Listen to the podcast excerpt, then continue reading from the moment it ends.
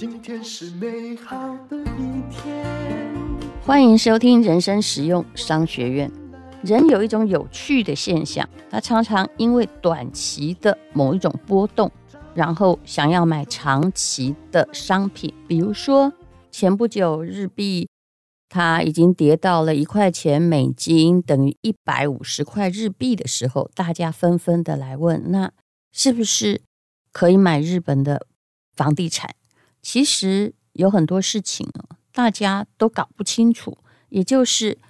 日本房地产也并不是因为汇率它不动，然后它的价格就不动的。其实很多的房地产在日币跌的这么厉害之后，它的整体价格还是比几个月前上涨了。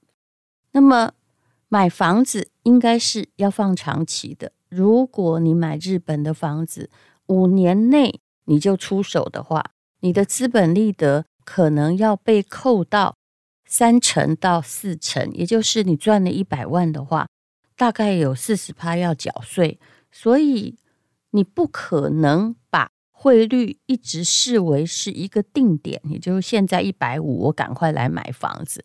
其实等你买房子的时候哦，呃，以我朋友的经验，大概是他看一百五的时候要买，但是呢，他真正付钱的时候，因为买房子也需要时间呢。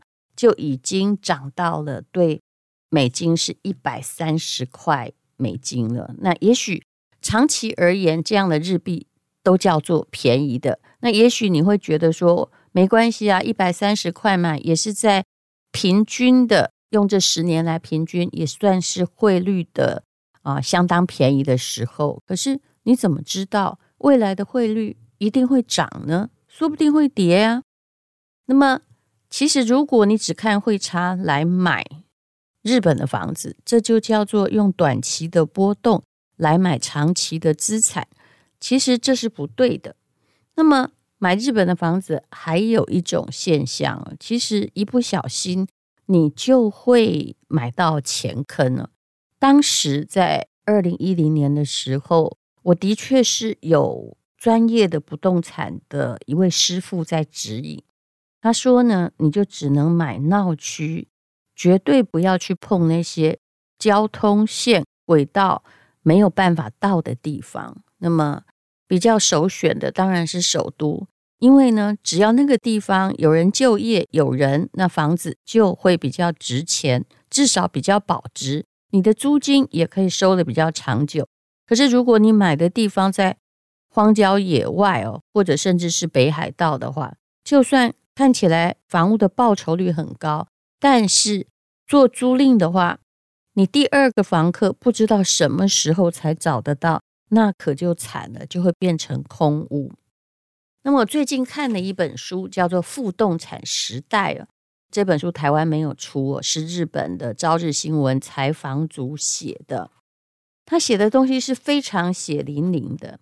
他说呢，其实现在啊。这个日本呢，有一种东西叫做原野诈骗。其实我也觉得有句话虽然是开玩笑的，但是也有部分真实，叫做日本好像这个大家做生意都很讲信用，那坏人很少，但是坏人都在不动产业出现。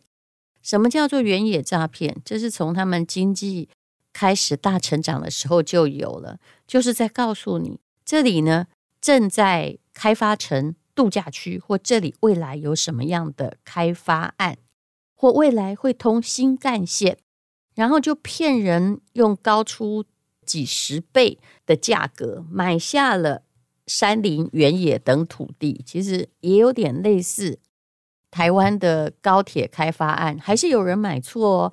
有些地方当然会变成高铁的经过的地区，但是也有人后来发现，我买的地方。怎么高铁没有走过那里啊？或者是改变了它的轨道，那你就赔钱了。那么到了最近哦，还是有这样的不动产公司，它利用日币现在很便宜来骗外国人。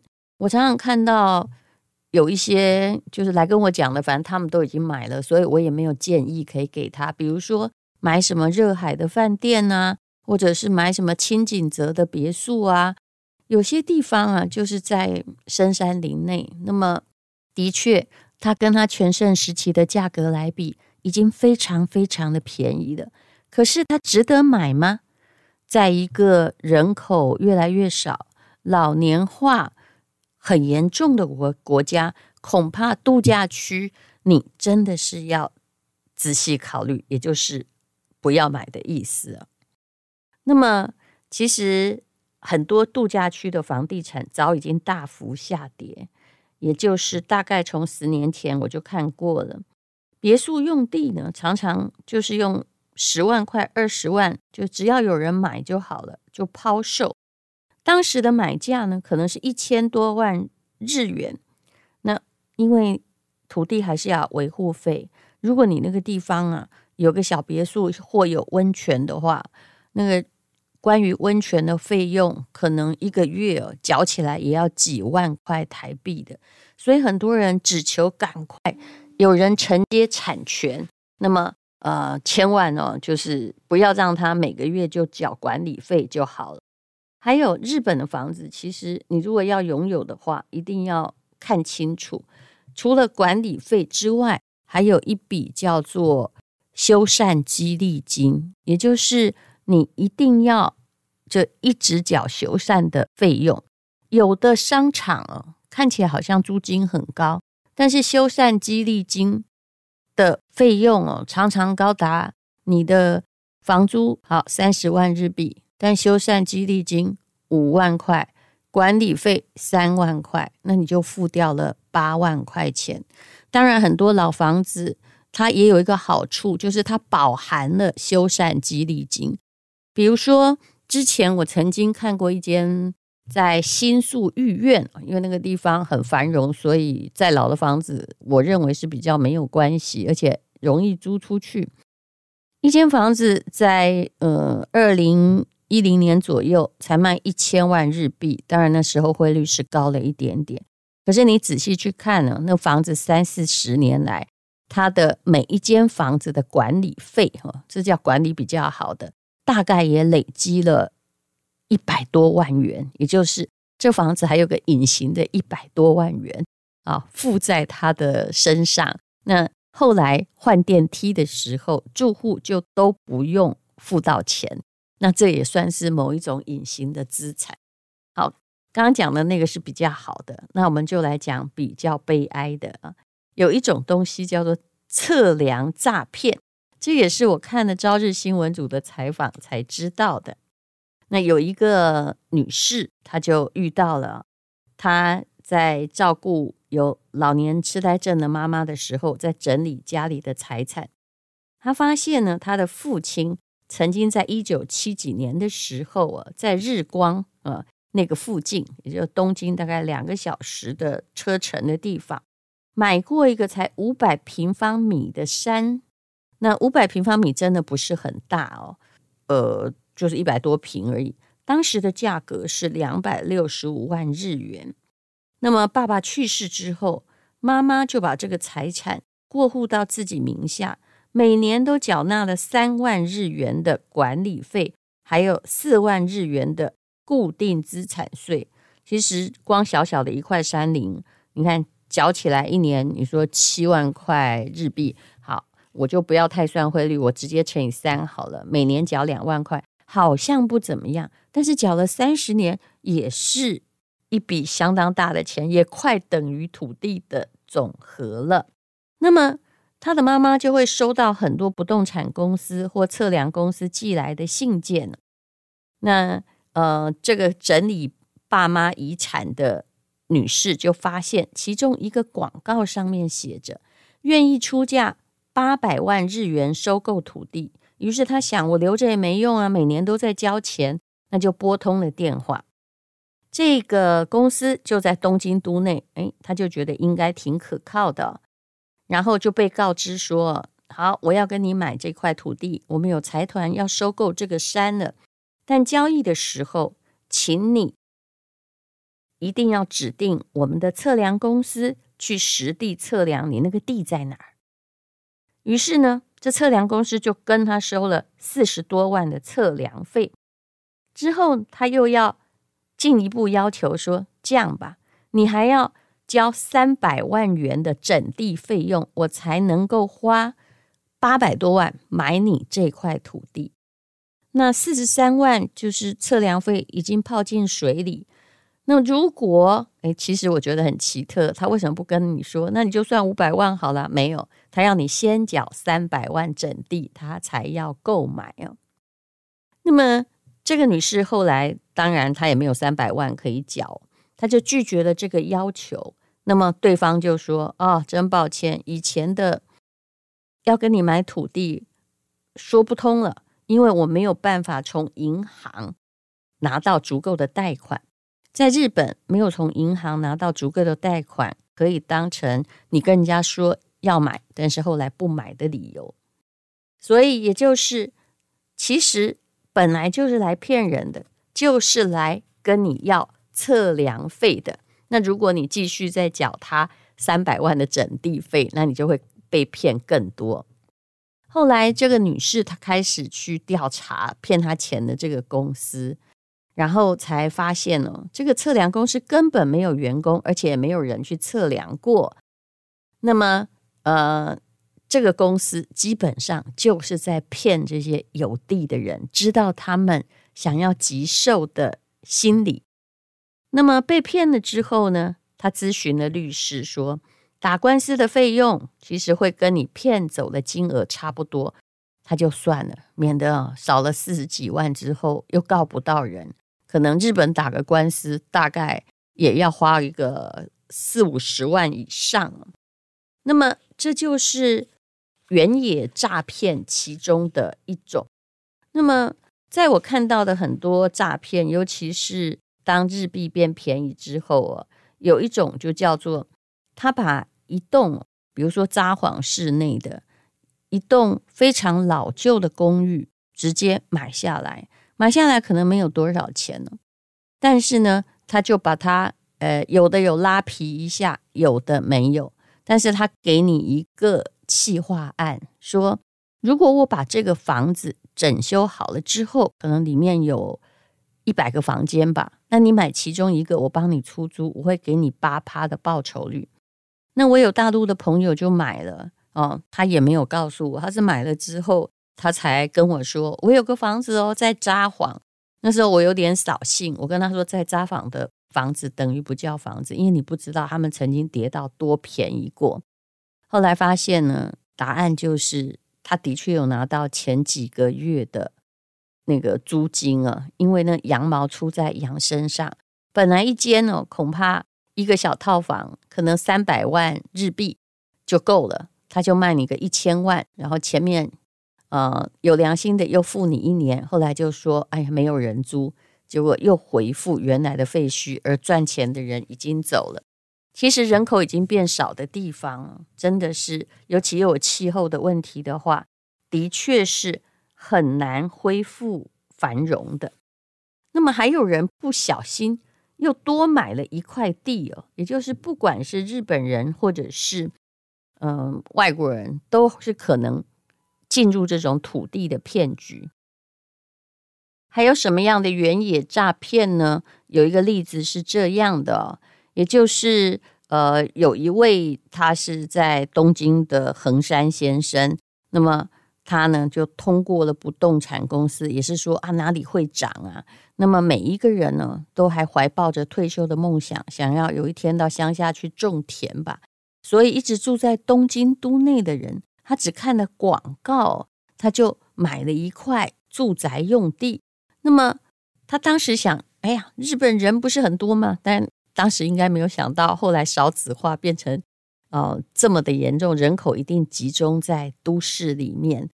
那么他买的那块地啊，总共花了一百二十万日元。结果他当时候想的是，不管是什么样的地哦，那呃，应该都不会贬值吧？因为通常我们所看到的，比如现在在台湾。你也没看过土地贬值，可是这不是少子化之后不可能达成的事实。他就想，我有一块地可以给孩子继承呢，那运气好的话，我会高价转卖出去。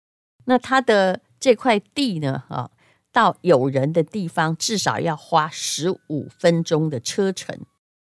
根本在没有人打理的山林之中，没有电也没有水哦。那他也常常接到电话，这几十年来说有人要收购这片土地，然后收购土地的人也还是非常非常的希望哦，他能够付一些什么费用哦，让他们去勘察或者是整地费啊。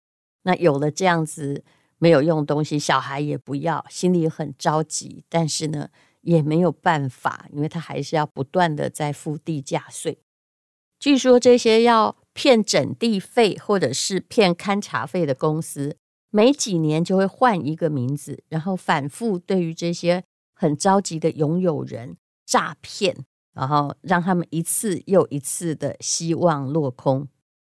其实不只是度假区不能买，有一些老房子，嗯，也面临到很大的问题。很多的老房子里面，他常常就是单身的独居老人。那他们住在这样子的老公寓，房东也不太整修，其实也是看着这些老人，如果他想要去租别的房子的话，他也租不到。所以呢，啊，很多公寓就荒废在那里。那当然呢，如果附近有地铁或者在市中心区，它会比较安全一点。但是呢，啊，如果那个地方它就只是破旧的公寓或者是套房，那大家也要小心一点。我想在看这个负动产时代的时候，其实，呃。我心里毛毛的原因是，那台湾也是人口在老化，会不会变成这样的局面呢？我老实说，也有可能。如果那个地方将来嗯没有什么可以就业的地方，然后离市区很远的话，那不知道那块土地可以做什么，也很难保不会就是有前车之鉴，跟日本一样，所以。你乡下的土地也不要乱买，当然呢，呃，很多的机会也是凭空生长的。像我也有朋友的地，后来他现在就是因为绿能兴起，然后他在做环保事业，或在养这个太阳能板，这当然也是生财之道，但可不是每一片土地都会有用。我们的上一代常常会觉得有土司有财。但事实上啊，并不是每一片土地都会带来财源，这一点一定要小心。那么，呃，有关于日本，其实买它的房子，基本上水是挺深的。那如果是东京、大东京区之外哦，事实上危险性很高。当然，京都恐怕是一个，我认为就是说，京东京二十三区之外。呃，还算安全的区域。可是呢，像很多的都市，我举个例子好了。前不久，我有一个朋友哦，他就是有一个日本的富翁朋友来问他说：“哎，你们不是台湾人，现在都常在日本买房子吗？那我在熊本有一个高尔夫球场，还有一个什么 VIP 饭店，那你是不是可以找人来买？”我这个朋友啊，他真的是哦，就找到我，然后跟我讲说。哎呀，你要不要买呀？我帮你介绍。我说熊本是不是？好，你不要看到熊本只想要台积电要去建厂啊，他可能是在熊本的山里有熊的那个 山上。我我跟他说，是不是他孩子都不愿意继承？他说你怎么知道？我说我当然知道，因为那个土地啊，他要付的税哦，已经他已经没有任何经营的可能啊。那么。现在也不是所有的日本的高贵人士都在那里参加 VIP 打高尔夫球，其实经济老早就不行了，大家也没有那样的闲暇。那么这种古老的高尔夫球俱乐部，你如果还要再整修的话，一花可能都是好几亿元。你如果把它买下来，哇，就是一个钱坑呢，会遗祸子孙。所以啊，哎呀，如果你是好朋友，因为我了解内情，你不要告诉我这样的事情。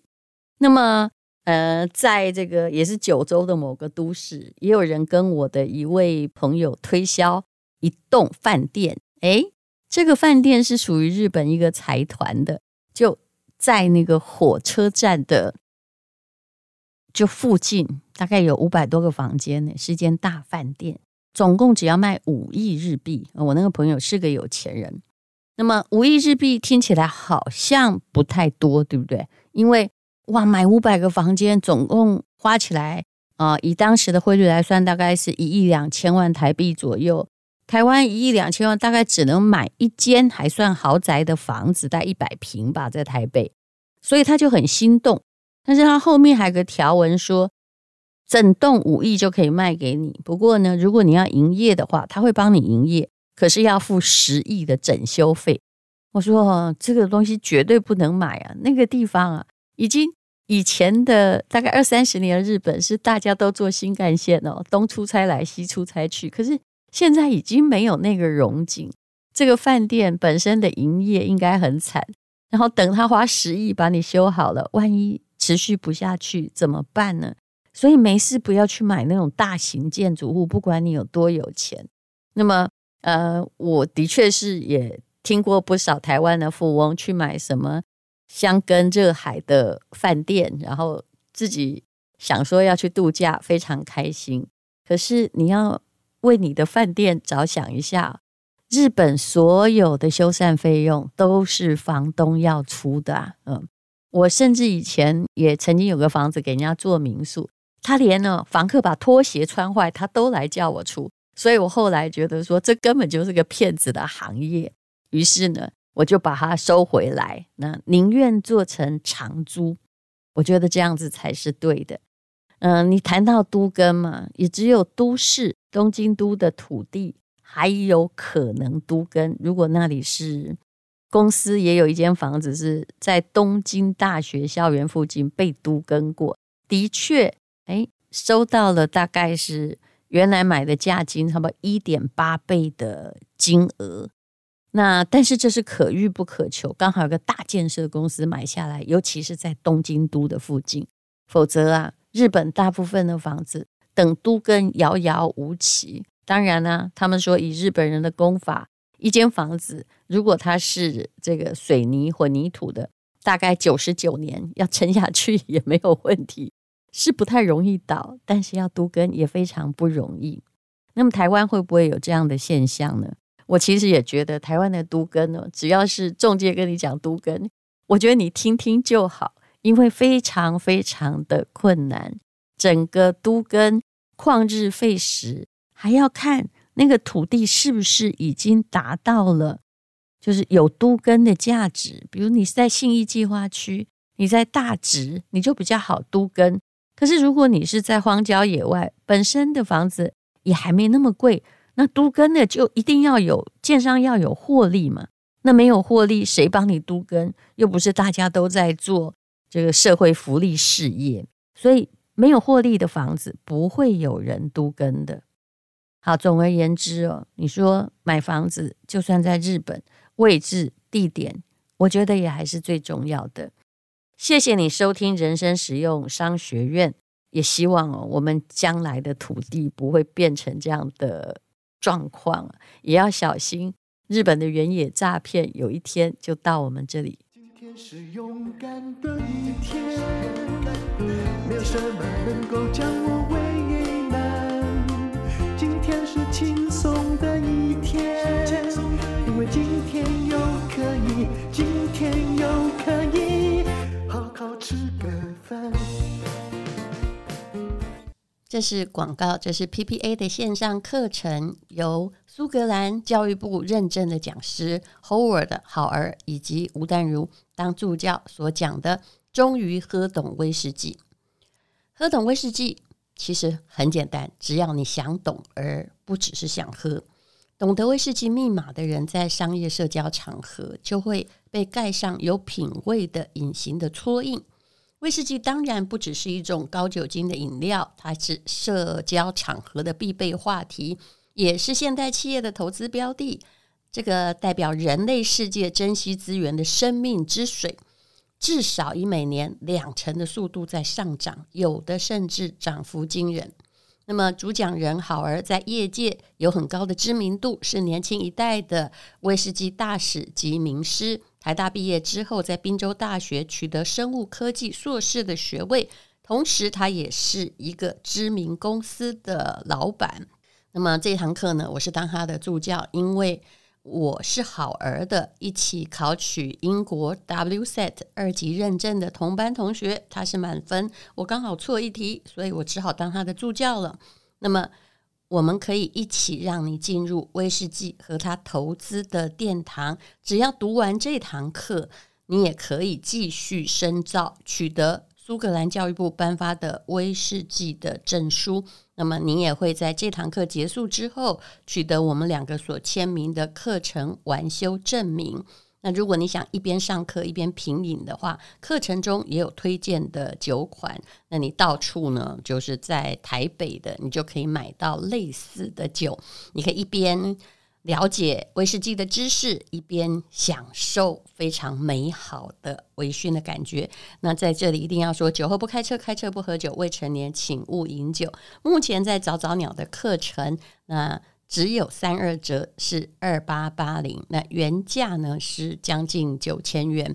那一般上威士忌的课程常常要几万块，这是你可以在家里自修的非常好的选择。请看资讯栏的连接。